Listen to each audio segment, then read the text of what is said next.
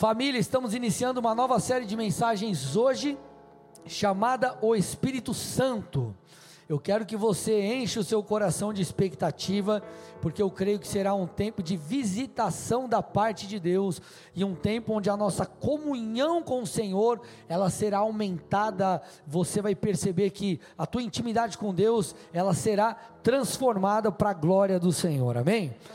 A minha intenção nessa primeira mensagem, que o nome é Um Deus a ser experimentado, é mostrar a você, provar a você biblicamente que quando nós falamos de vida cristã, nós falamos o, a, da, da, caminhada de fé, de um relacionamento íntimo e pessoal com o Senhor, e não, as, e não apenas uma relação intelectual. Você vai me entender, fica comigo, a gente vai construir algo aqui. Eu preciso que você preste muita atenção. Então, o, o Deus, o que Deus tem para nós é um relacionamento pessoal íntimo, experiências e não apenas uma relação intelectual.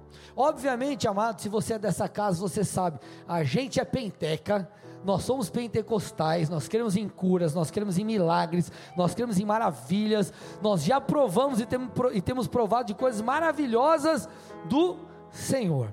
Porém, existe um grupo de pessoas no meio do povo de Deus que acreditam que a vida cristã exclui nesse tempo as experiências com Deus, que é uma, é uma caminhada de fé apenas de cunho intelectual. Não há mais manifestações sobrenaturais, o aspecto devoção, essa emoção no processo precisa ser excluída. Obviamente, a minha intenção aqui é mostrar no meu ponto de vista, que essa afirmação e essa perspectiva está incorreta. Porque o nosso Deus é um Deus a ser experimentado. Vamos compreender isso, abra comigo a sua Bíblia, 2 Coríntios 13, 13. 2 Coríntios 13, 13.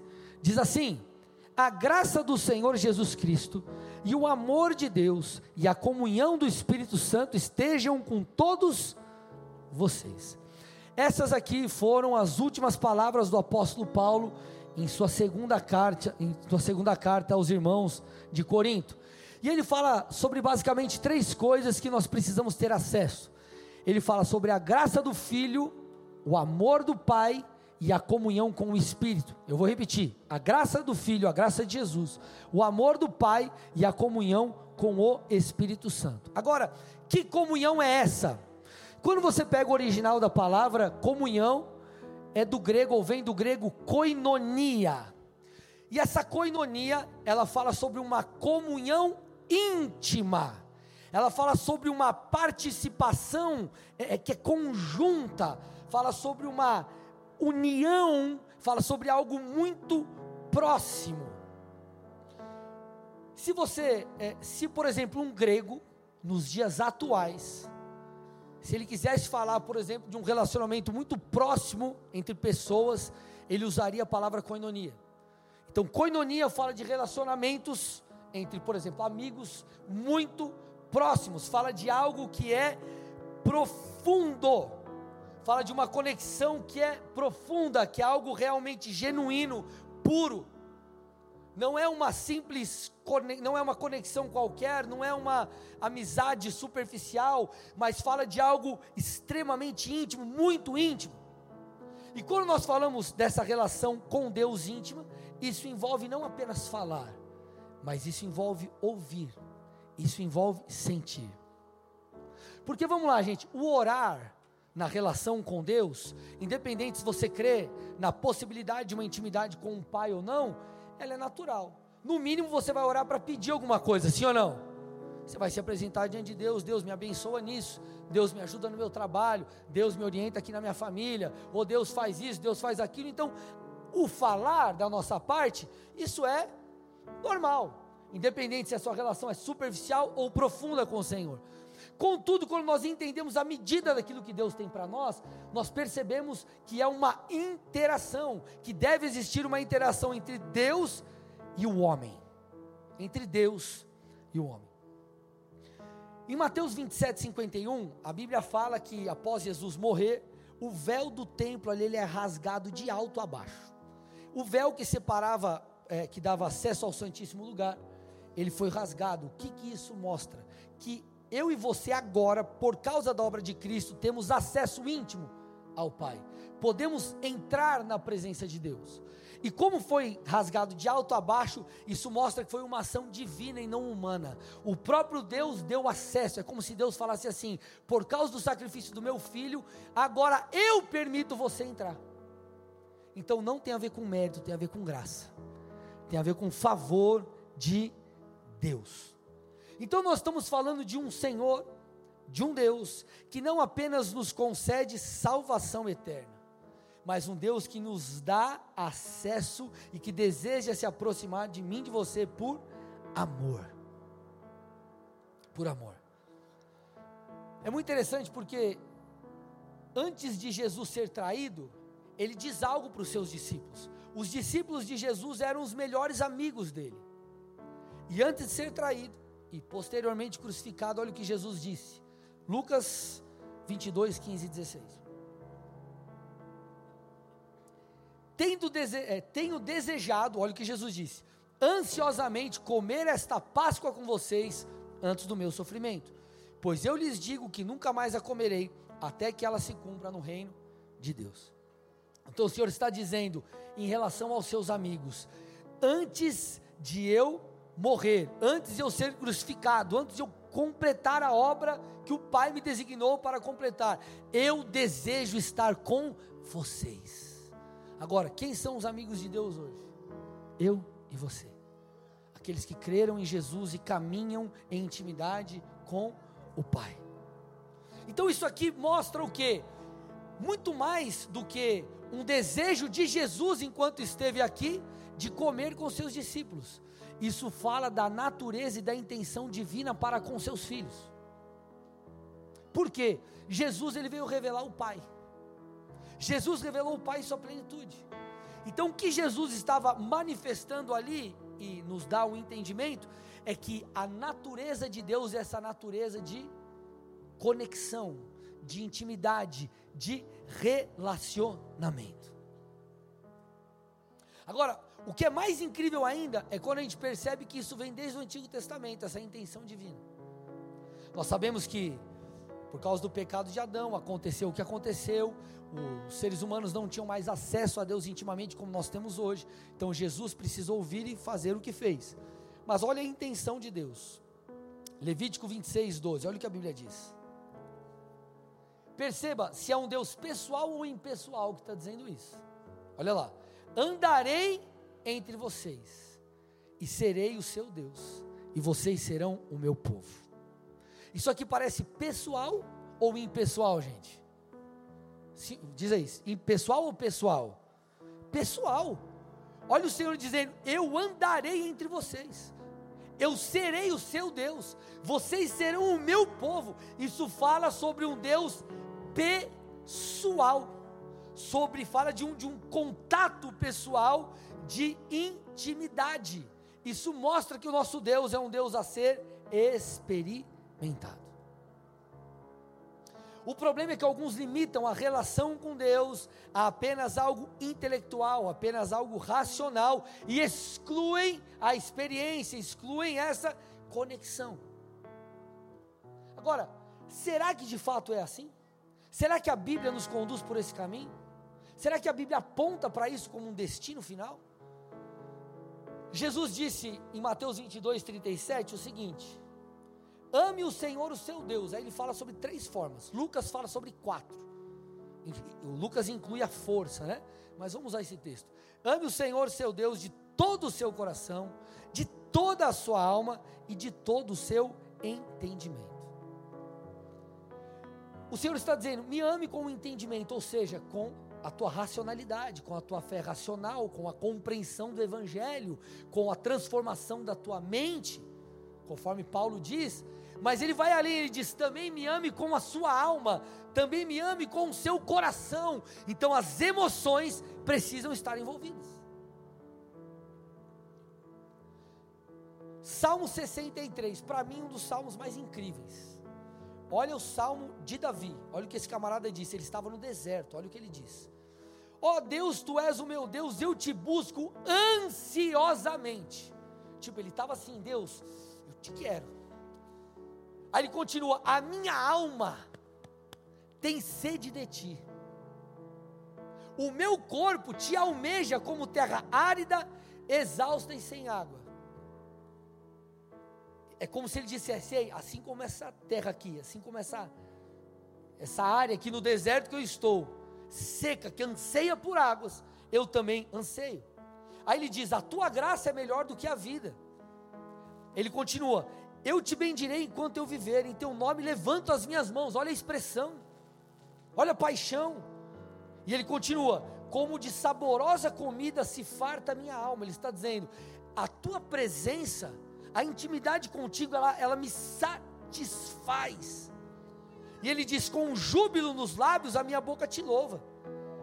E no meu leito, quando de ti me recordo e em ti medito durante as vigílias da noite, ele está dizendo: Deus, eu vou deitar, eu fico pensando em você, fico pensando no Senhor, Por, porque tu tens sido o meu auxílio, à sombra das tuas asas eu canto de alegria. Então, gente, a, a nossa a vida com Deus, ela vai além da razão. Não é apenas a, a tua mente que precisa ser transformada, mas é uma relação viva é um relacionamento profundo e íntimo. Recentemente eu li um livro chamado Fogo Autêntico. E o autor, Michael Brown, ele diz algo muito interessante que eu quero ler para vocês aqui um trecho. Ele diz assim: Infelizmente, muitos crentes não estão atentos ao convite da comunhão com Deus, a se conectar intimamente com Ele através do seu espírito, ao ponto do relacionamento que ele tem com Deus ser principalmente uma questão de reação intelectual fundamentada, raramente refletindo verdadeira comunhão com Ele ou uma experiência compartilhada com Ele. O que, que ele está dizendo? Ele está afirmando, trocando as palavras aqui, que alguns, no seu relacionamento com Deus, exercem ou esboçam apenas uma reação intelectual. Então, está ouvindo a mensagem e o pastor está falando algo, ou está lendo algo no livro, na Bíblia, ele se depara com aquilo e ele, hum, verdade, legal. Não vou mais pensar do jeito que eu pensava. Eu vou pensar agora conforme a Bíblia. Uma reação apenas intelectual. Hum, tá certo, fui convencido. Só que ele diz que isso é apenas parte do processo. Se eu nego a experiência, se eu nego que aquela verdade que me mudou, que me transformou, mudou minha maneira de pensar, pode gerar em mim eu tiro um pedaço da equação ali da conta. Então, a renovação da mente, ela é, ela é, ela é, ela é extremamente necessária. Eu costumo dizer que a conversão acontece quando você entende o Evangelho, quando o Evangelho faz sentido. Tenta voltar na época da sua conversão. Você entregou a tua vida a Jesus não necessariamente porque você teve uma experiência. Você entregou a tua vida a Jesus porque você entendeu que precisava de salvação, Aquela palavra falou com você e você falou, cara, eu preciso desse Deus, sim ou não? E você conscientemente entregou a tua vida a Jesus. Ali algo mudou, porque o Evangelho fez sentido. Porém, se eu é, limito o Evangelho a isso, eu tiro uma outra parte. Nós não podemos viver um Evangelho puro e simplesmente intelectual e comportamental. Não, mudou a minha mente e mudou o meu comportamento mas um evangelho relacional e experimental, porque é isso que a Bíblia diz. Então eu fui convencido, mudei minha mente, mudei minha maneira de caminhar, mas eu também entendo que eu fui chamado para andar em intimidade com Deus. Eu vou experimentá-lo, eu vou provar dele. Eu tenho um relacionamento íntimo com Deus. Leonard Ravenhill diz o seguinte: disse o seguinte: todas as doutrinas podem estar corretas, Todas as suas doutrinas podem estar corretas, mas ainda assim você não ter a presença de Deus. Eu vou repetir. Todas as suas doutrinas podem estar corretas, mas ainda assim você não ter a presença de Deus. O que ele está dizendo é: você pode ter a sua mente transformada, uau! Você pode conhecer as Escrituras, meu Deus, de forma profunda, e você pode até ter mudado o seu comportamento, mesmo assim, sem se relacionar de fato com Deus. Deixa eu explicar algo aqui, eu preciso que você preste muita atenção para você não achar que eu estou falando heresia, tudo bem? E lembrando, quem está falando com você é alguém que preza muito por leitura, alguém que ama a palavra de Deus. Mas eu preciso que você entenda que, quando nós falamos da palavra de Deus, nós falamos de um livro. Se eu excluo, me entenda, por favor, deixa eu terminar minha fala. Se eu excluo a relação pessoal, se eu excluo o falar do Espírito comigo, através inclusive da Bíblia, eu nego o fator Espírito Santo. Eu nego o fator Espírito Santo.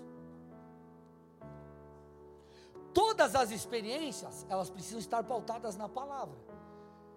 A Bíblia é, a nossa, é o nosso guia, é o nosso norte. Inclusive, nenhuma palavra profética que você possa receber pode ir contra as Escrituras. Nenhum rema pode ir contra o Logos. Nenhuma palavra profética pode te levar a ferir as Escrituras. Então a Escritura é a base. Porém, se eu me relaciono com a Bíblia como se ela fosse um livro e não a direção de um Deus pessoal para mim, eu vivo um evangelho intelectual. Sendo que eu deveria ler a palavra como quem está assim: Senhor, o que o Senhor quer falar comigo? O que o Senhor quer me direcionar? Vamos, fala comigo. Eu estou aqui com sede, Jesus. Eu, eu quero te experimentar. E não como simplesmente um livro de regras ou qualquer outra coisa parecida. Porque o Evangelho, a, a, a vida com Deus, é, o nosso Senhor, ele precisa ser experimentado. Então é um Deus que fala com você. Se é para Jesus, tem que ser forte, gente. Vamos lá.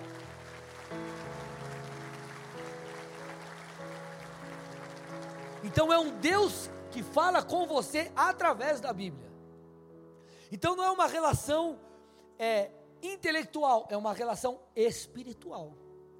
E é uma relação íntima, que envolve experiências.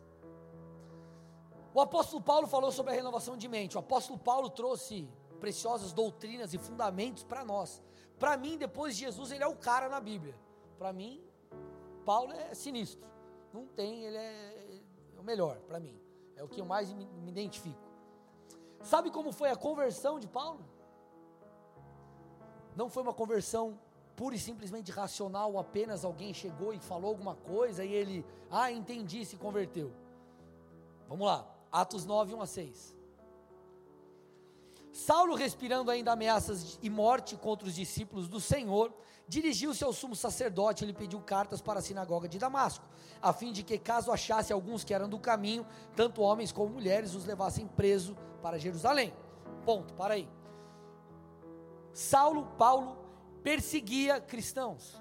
E ele estava indo para Damasco para justamente perseguir aqueles que faziam parte do caminho, que é o caminho, os crentes, os evangélicos, esses daí. Então ele estava indo para perseguir. Aí olha o que acontece. Enquanto seguia pelo caminho, ao se aproximar de Damasco, subitamente uma luz do céu brilhou ao seu redor. Ele caiu por terra. Olha lá, já uma base bíblica para aqueles que falam: ah, o cara cai na unção, nada a ver essas coisas. Paulo caiu, então vai reclamar com ele, está aqui. Ele caiu por terra e ouviu uma voz que lhe dizia: Saulo, Saulo, por que você me persegue? Ele perguntou: Senhor, quem é você? A resposta foi: Eu sou Jesus a quem você persegue.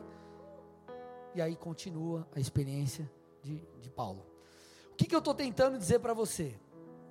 Paulo, ele teve uma experiência sobrenatural com Jesus, com o próprio Jesus, o mesmo apóstolo Paulo que fala sobre o renovar a mente, o mesmo apóstolo Paulo que escreveu a carta aos Romanos, que ô carta que você tem que ler 750 vezes em jejum e oração, para você entender. apóstolo Paulo falando, ou aqui traz o relato em Atos 9, da sua conversão. Eu lembro da minha conversão, não sei se você se lembra da tua. Um amigo meu chegou em casa, amigo da, meu e do meu irmão chegou, bateu na porta lá e falou: Ô, oh, cara, tô indo lá na bola de neve. Eu, bola de neve, o que, que é isso? Ah, uma igreja e tal. Começou a me explicar, eu achei, fiquei curioso.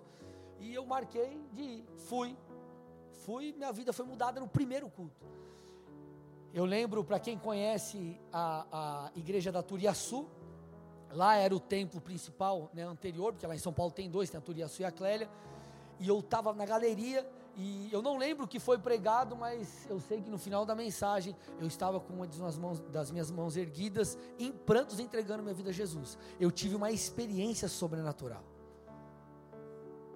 Queridos, ah, sabe qual é o nosso problema? Nós acreditamos, ou o problema de alguns, acreditam que a sobrenaturalidade da vida com Deus, ela se dá apenas no começo e no final. No começo, quando você aceita Jesus, ou no começo, quando você nasce de novo, porque algo espiritual acontece, você é regenerado, você é transportado do reino das trevas para o reino do Filho, você nasce de novo espiritualmente. Então acreditam que é apenas isso, e lá no final, quando o Senhor voltar, o corpo vai ser glorificado, arrebatamento, e que beleza, glória a Deus. Agora, no meio do caminho, acho que você exclui a sobrenaturalidade. Mas essa é uma mentira, gente. Nós servimos a um Deus sobrenatural. Eu comentei com alguns aqui, eu estive na conferência, nas conferências semana passada de Londrina e, e Maringá, e eu estava num culto sábado à noite em Londrina com o Davi Rebolo pregando. E eu estava no canto ali, no lugar dos pastores, ele de pé, ele acabou de pregar, ele agora vai, fogo vai vir, não sei o que, aquela coisa, né? Vamos liberar o. Abre a porteira aí, né? Irmão do eu estava ali, cara, eu sei que eu comecei a chorar. Chorar, chorar, chorar, chorar. Eu não parava de chorar, não parava de chorar. Eu fiquei uns quatro, para não, não exagerar, uma meia hora chorando. Eu sei que foi tão poderosa a visitação que quando eu vi, eu estava caí no chão, eu estava, perdi as forças. Aí depois eu fiquei de pé, foi orar por mim, eu caí, parecia um tronco de árvore, assim, pá, no chão. falei, meu Deus, meu, eu achei que estava em Nárnia, cara. Quando eu olhei, só estava eu no, no, no, no púlpito, assim. Ainda jogaram um pano rosa em cima de mim, misericórdia. Eu levantei, saí da unção lá, falei, misericórdia, está tirando. Enfim, aí eu sei que eu fui comer depois do culto. Cara, eu fui comer, eu ia pegar comida, eu quase chorei, pegando a comida. Acabou o culto, o pastor Diogo terminando o culto, eu sentado ali assim. Ele, tchau galera, boa noite. Chorando. Por quê? Quando o Senhor nos toca, você precisa entender isso por vezes, nosso corpo ele não, ele não consegue, não dá conta. Por que, que você acha que Saulo caiu? Cara, ele teve um encontro com Jesus. Então, a, nós precisamos compreender que o nosso Deus é um Deus a ser experimentado. Um teólogo chamado Francis Schaeffer, ele disse o seguinte: o cristianismo não é apenas uma chancela mental da ideia de certas doutrinas. Vou, vou repetir. O cristianismo não é apenas uma chancela mental da ideia de que certas doutrinas são verdadeiras. Esse é apenas o começo. Isso seria como um homem faminto sentar em frente a uma mesa cheia de comida e dizer: Eu acredito que a comida existe, mas mesmo assim nunca a comer. Não é suficiente apenas dizer eu sou cristão e viver como se o contato presente com o sobrenatural fosse algo estranho e desconhecido. Ele está dizendo o seguinte: servir, amar, seguir um Deus sobrenatural, um Deus que é espírito, é como e não interagir com ele, não ser tocado e não ter uma relação íntima e próxima de experiências, é como se você estivesse diante de uma mesa e falasse: Eu creio que essa comida está aí, mas você nunca comeu. Eu creio que isso aqui existe, mas você não fazer nada com aquilo. As últimas palavras registradas por Mateus em seu evangelho foram as seguintes: Mateus 28, 20. Eis que estou com vocês, palavras de Jesus, todos os dias até o fim dos tempos. Eis que estou com vocês até o fim dos tempos. Essa palavra que estou, ou estar, fala sobre estar presente é como se o Senhor dissesse: Ei, eu estarei presente, perto, me relacionando com cada um de vocês. Mas, pastor, Jesus morreu. Sim, por isso que ele falou: Eu enviarei o Espírito Santo, e ele habitará em vocês. Então o Senhor diz: A minha relação com vocês é uma relação próxima por meio do Espírito. É uma relação íntima, profunda, coinonia, e não algo superficial. Quando um anjo do Senhor aparece a José, esposa de Maria, enquanto ela estava grávida, grávida do Senhor Jesus. Ele aparece e diz o seguinte: para esse camarada. Fala assim, ó. Ora, isto tudo aconteceu para se cumprir o que foi dito pelo Senhor por meio do profeta. Mateus 1, 22 e 23. Eis que a virgem conceberá e dará luz a um filho, e ele será chamado pelo nome de Emanuel. Emanuel significa Deus conosco. Aquele que veio, que morreu por nós, depois enviou o seu espírito, é o Deus Emanuel, o Deus conosco, o Deus de proximidade, o Deus que quer fazer parte da sua vida, o Deus que quer viver intimamente e se relacionar profundamente com você.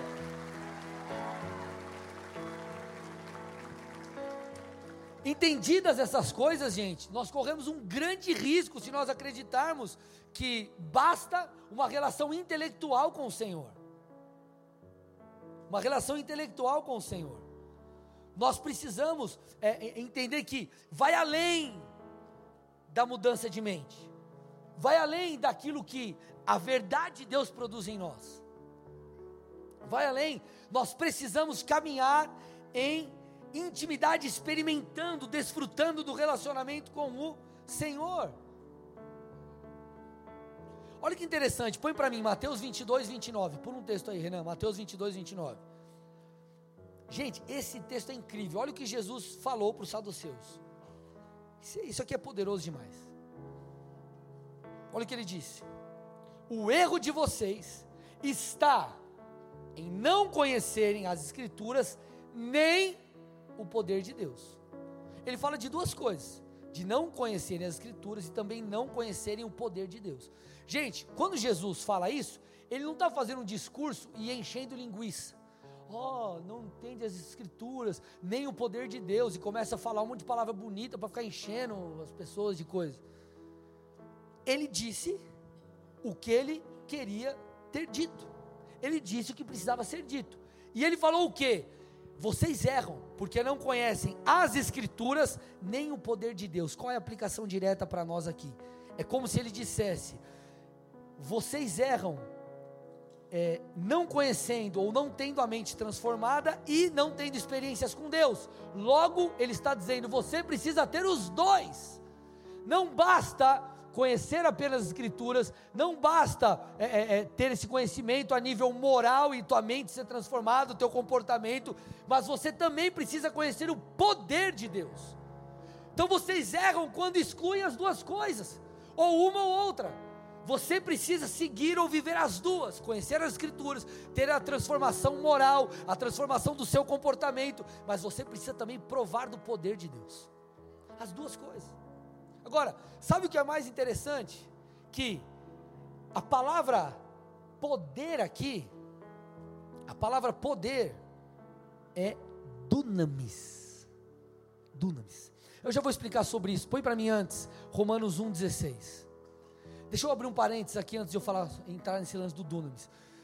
A, a, o Evangelho ele não é uma ideologia, você precisa entender isso. O Evangelho não é fruto de uma construção filosófica. O Evangelho não é uma doutrina. Não é isso. Se o fosse, poderia tocar apenas no aspecto intelectual. Mas nós falamos de algo que tem um aspecto espiritual toca no intelecto e toca-nos em todas as esferas.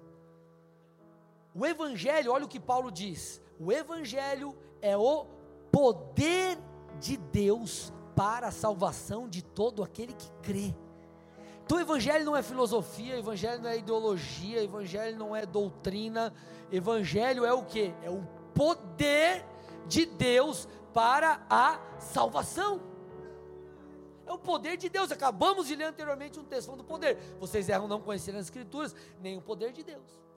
Esse poder, como eu disse, vou repetir, é o poder dunamis, é o grego dunamis, que é o mesmo poder que Jesus disse que viria sobre os seus em Pentecostes. Em Pentecostes. Atos 1:8. Mas vocês receberão dunamis, poder, ao descer sobre vocês o Espírito Santo, e serão minhas testemunhas tanto em Jerusalém como em toda a Judéia, Samaria e até os confins da terra. O mesmo poder que Jesus falou lá atrás, ei, você não pode negligenciar as escrituras, nem o poder, não é só intelecto, precisa ter poder. É o poder que salva E o texto está dizendo aqui, é o poder que nos permite ser testemunhas. E o que o poder, a relação com o poder de Deus, o estar diante do poder de Deus, receber o poder de Deus faz com a gente? Experiências, nos dá experiências. Nos dá experiências. O que, que aconteceu em Atos 2, gente? Um rebuliço. Um rebuliço. Então o Evangelho, ele não é apenas intelecto, ele é o poder. E esse poder que nos transforma, nos dá experiências. Esse poder que nos transforma é sobrenatural e faz com que nós tenhamos é, é, é, é manifestações em nós por causa disso. Olha que interessante que aconteceu lá em Atos 2, Atos 2, 1 a 8. Fica comigo aqui. Ao cumprir-se o dia de Pentecostes, então nós lemos Atos 1, 8 aqui. Põe para mim Atos 1, 8 antes, volta aí, Renan. Só para a galera entender o contexto aqui. Jesus, Jesus mandou eles aguardarem. Jesus morreu, ressuscitou, né, e antes de ascender aos céus, ele falou: ó, aguardem, porque vocês vão receber poder. Depois que vocês receberem poder, vocês vão e vão ser minhas testemunhas e bora propagar a mensagem. O que eu fiz, vocês vão fazer em meu nome, debaixo do meu poder. Aí em Atos 2, põe para mim. Ao cumprir-se o dia de Pentecostes, então no dia de Pentecostes, eles estavam reunidos. Então eles cumpriram o que Jesus falou, eles estavam reunidos, esperando esse dunamis.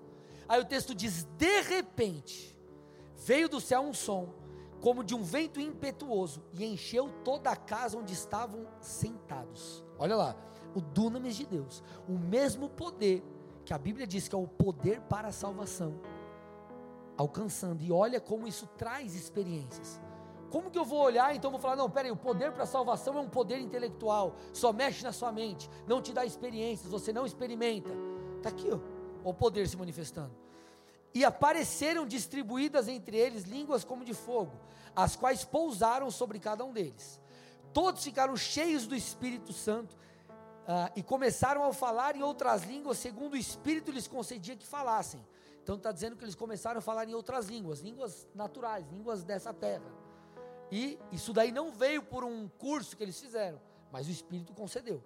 E aí ele explica: estavam morando em Jerusalém judeus, homens piedosos, vindo de todas as nações debaixo do céu. Assim, quando se fez ouvir aquela voz, afluiu a multidão, que tomada de perplexidade, porque cada um ouvia falar na sua própria, os ouvia falar na sua própria língua.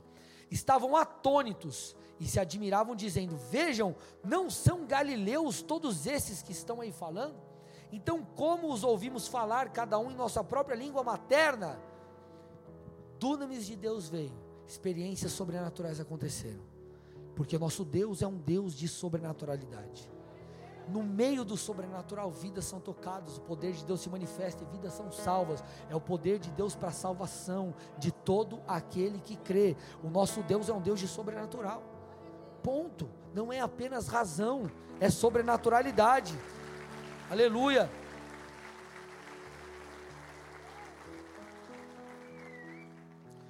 Aí o texto continua. Olha lá. Atos 2, 12 a 18. Todos atônitos, atônitos e perplexos perguntavam uns aos outros: O que será que isso quer dizer?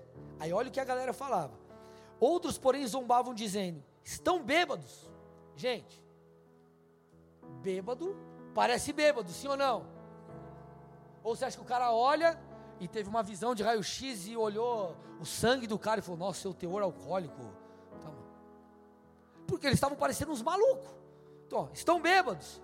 Então Pedro levantou junto com os doze, erguendo a voz, dirigiu-se à multidão nesses termos. Então imagina, aquele furdunço. Ah, a galera está bêbada, não sei o quê. Aí Pedro chega e fala: Homens da Judéia e todos vocês que moram em Jerusalém, tomem conhecimento disto e prestem atenção no que eu vou dizer. Estes homens não estão bêbados, como vocês estão pensando, porque são apenas nove horas da manhã. Mas o que está acontecendo é o que foi dito por meio do profeta Joel. E acontecerá nos últimos dias, diz Deus, que derramarei o meu espírito sobre toda a humanidade. Os filhos e as filhas de vocês profetizarão. Os seus jovens terão visões e os seus velhos sonharão.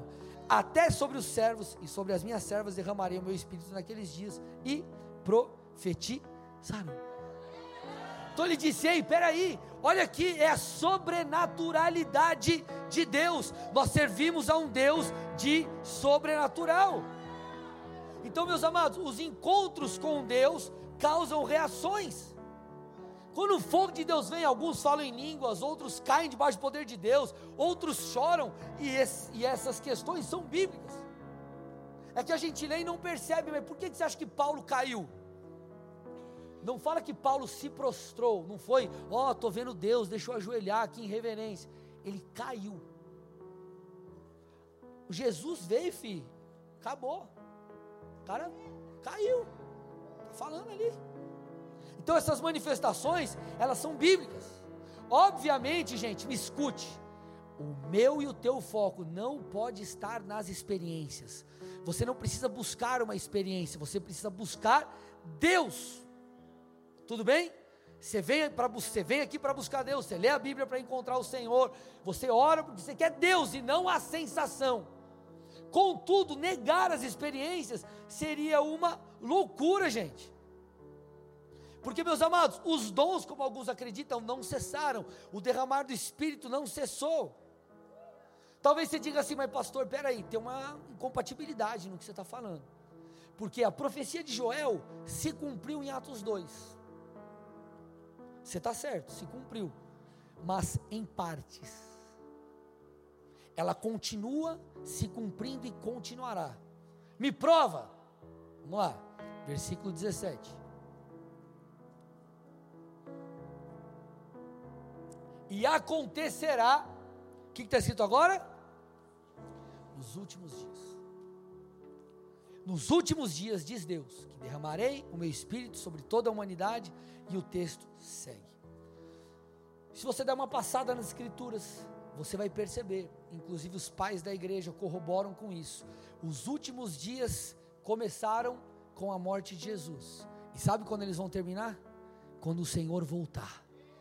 Ou seja, nós estamos vivendo os últimos dias. Então, quando Pedro disse, nos últimos dias, o Senhor derramaria do seu espírito, ele está dizendo: Isso começou em Pentecostes e isso virá até o Senhor voltar. Eu continuarei derramando do meu espírito. Essa é a mensagem do Senhor para mim e para você. Ele continuará derramando do seu espírito. Pastor, me prova mais um texto aí falando que não cessou essas paradas aí. 1 Coríntios 1, 4 a 8. Sempre dou, sempre dou graças ao meu Deus por vocês, por causa da graça que me foi dada a vocês em Cristo Jesus. Porque em tudo vocês foram enriquecidos nele, em toda a palavra, em todo o conhecimento, assim como o testemunho de Cristo tem sido confirmado em vocês. Olha agora. De maneira que não lhes falta nenhum dom, enquanto aguardam a revelação ou o retorno do nosso Senhor Jesus Cristo. Ele também os confirmará até o fim, para que vocês sejam irrepreensíveis no dia de nosso Senhor Jesus Cristo. Ele está dizendo: não faltará a vocês nenhum dom até que o Senhor volte.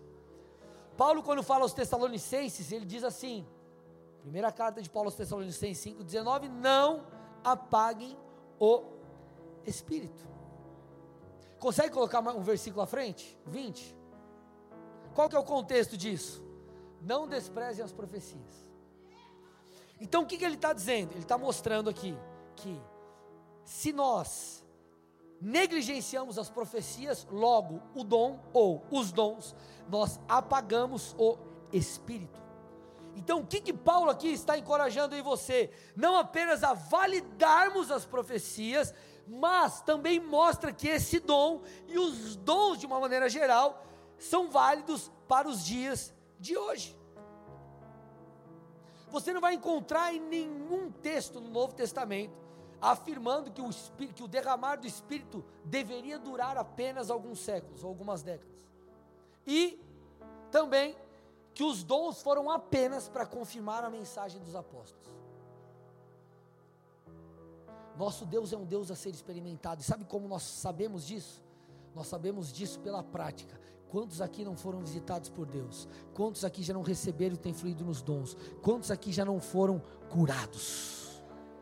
Então a vida com Deus envolve intimidade, envolve devoção, envolve dons, envolve experiências. Você não as terá sempre, mas isso não quer dizer que você não deverá tê-las, ou não deve buscá-las, ou esperar por elas.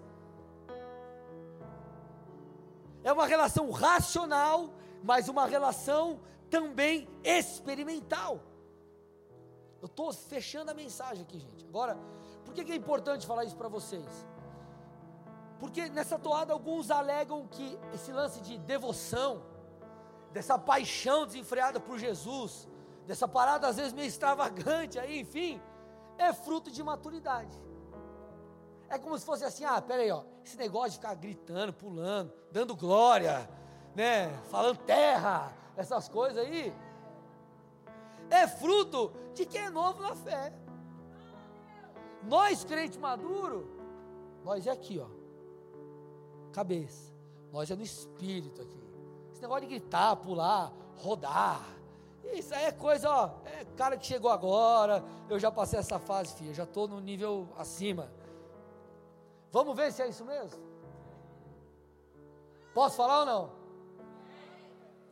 Deixa eu tomar uma água. Que essa é forte.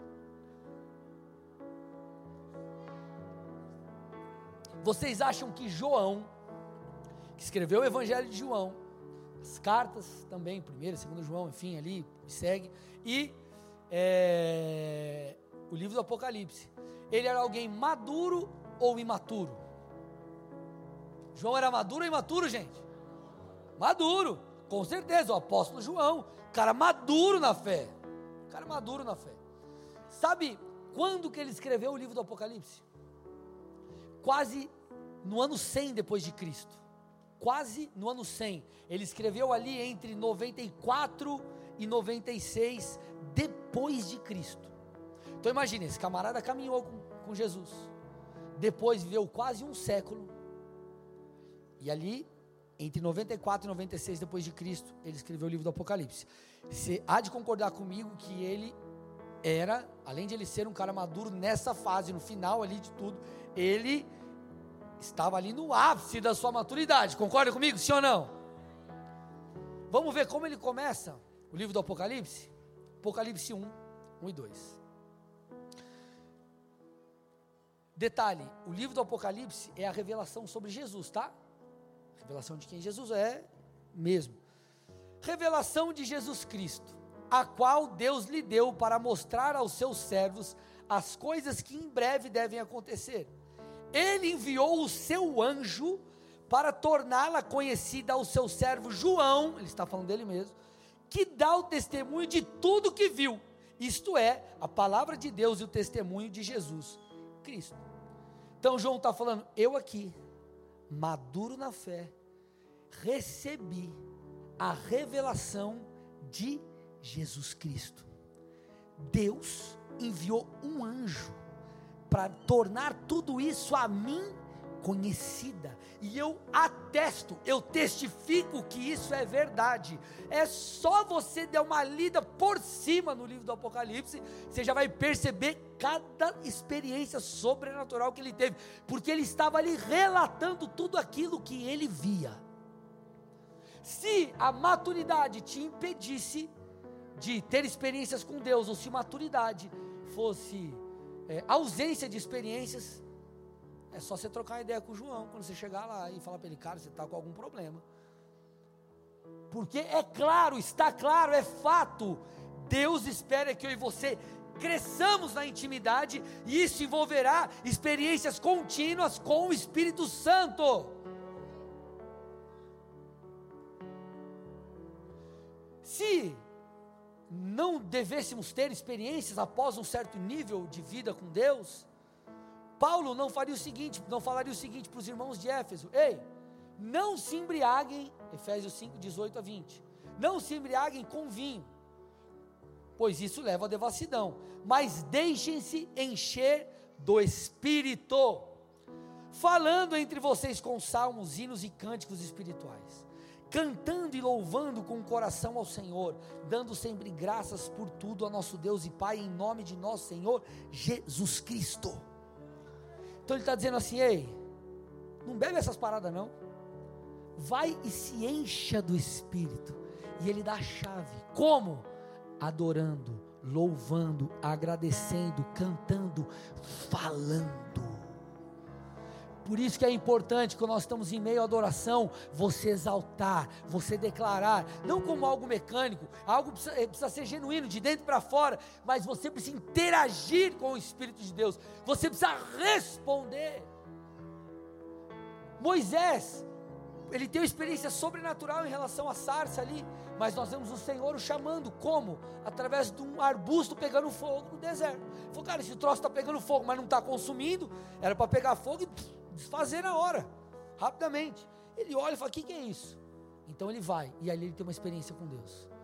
Então, quando nós estamos em ambientes proféticos, quando você está no seu momento com Deus, ei, você precisa entender: o Espírito de Deus habita em você. Você precisa fazer o que? Declarar, orar, se encher falando, declarando, adorando. Essa é uma das chaves que Deus nos dá. Por isso que, eh, eh, só para você entender que essa relação apenas intelectual, ela, ela é, desculpa, mas o meu ponto de vista é contrária à palavra.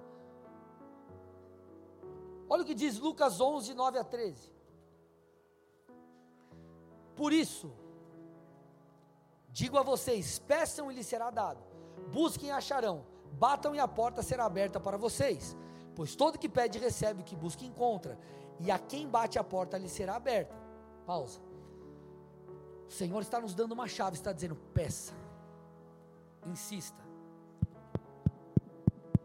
bata na porta, chame, clame. Legal.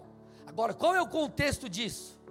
Ele continua: Quem de vocês, sendo um pai, daria uma cobra ao filho que pede um peixe? Ou daria um escorpião ao filho que lhe pede um ovo? Ora, se vocês que são maus sabem dar coisas boas aos seus filhos, quanto mais o Pai Celeste dará o Espírito Santo aos que lhe pedirem. Nós usamos esse texto para falar: ei, ore, clame, peça a Deus, para Deus agir na sua vida, para Deus mover, beleza, tudo bem. Mas qual é o contexto aqui? O contexto é: se você pedir, se você desejar a ponto de pedir e continuar pedindo, você receberá o Espírito Santo, porque é isso que teu pai quer te dar. Ele não vai te negar algo que é bom. Então, meus amados, a maturidade deve fazer com que você se torne mais e mais sedento por Deus e não alguém avesso às manifestações sobrenaturais em nome de uma suposta maturidade. Feche seus olhos. Curva sua cabeça em nome de Jesus.